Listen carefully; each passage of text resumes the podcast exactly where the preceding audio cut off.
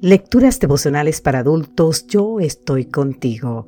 Cortesía del Departamento de Comunicaciones de la Iglesia Dentista del Séptimo Día Gascue en Santo Domingo, capital de la República Dominicana. En la voz de Sarat Arias.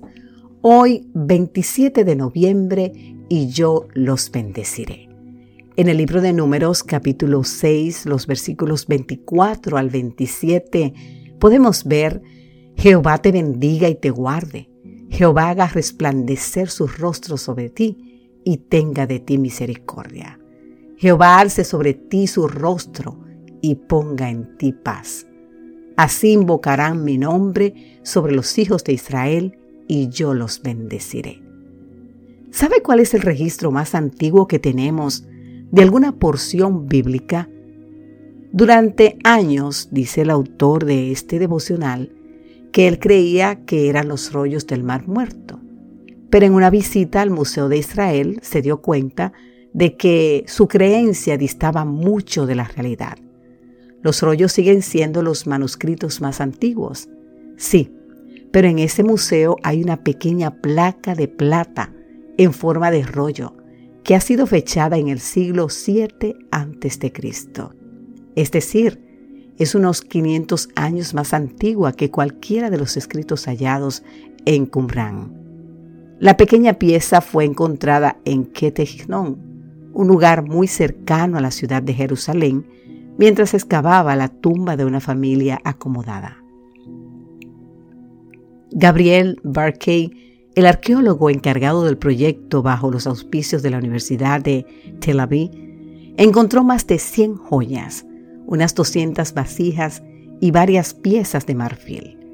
Pero el descubrimiento más importante fue la plaquita de plata con un texto bíblico que se ha convertido en uno de los más significativos hallazgos arqueológicos. Te preguntarás qué pasaje bíblico contiene. Bueno, pues Números capítulo 6, los versículos 22 al 27, la famosa bendición sacerdotal. Jehová habló a Moisés y le dijo, Habla a Aarón y a sus hijos y diles, así bendeciréis a los hijos de Israel. Jehová te bendiga y te guarde. Jehová haga resplandecer su rostro sobre ti y tenga de ti misericordia. Jehová alce sobre ti su rostro y ponga en ti paz. Así invocarán mi nombre sobre los hijos de Israel y yo los bendeciré. Sí, el registro bíblico más antiguo nos habla de bendición, de misericordia, de paz. Nuestro Padre quiere que sepamos que Él cumplirá su promesa y nos bendecirá. No porque lo merecemos, sino porque nos ama, porque disfruta viendo a sus hijos siendo hombres y mujeres benditos. Aunque los arqueólogos consideran que la placa era una especie de amuleto, se trata de una invocación, una plegaria, en la que el creyente expresa su confianza en que Dios estará a su lado. Esa plaquita de la cueva funeraria ya no puede decirle nada a su fallecido. Nada, nada a su fallecido dueño.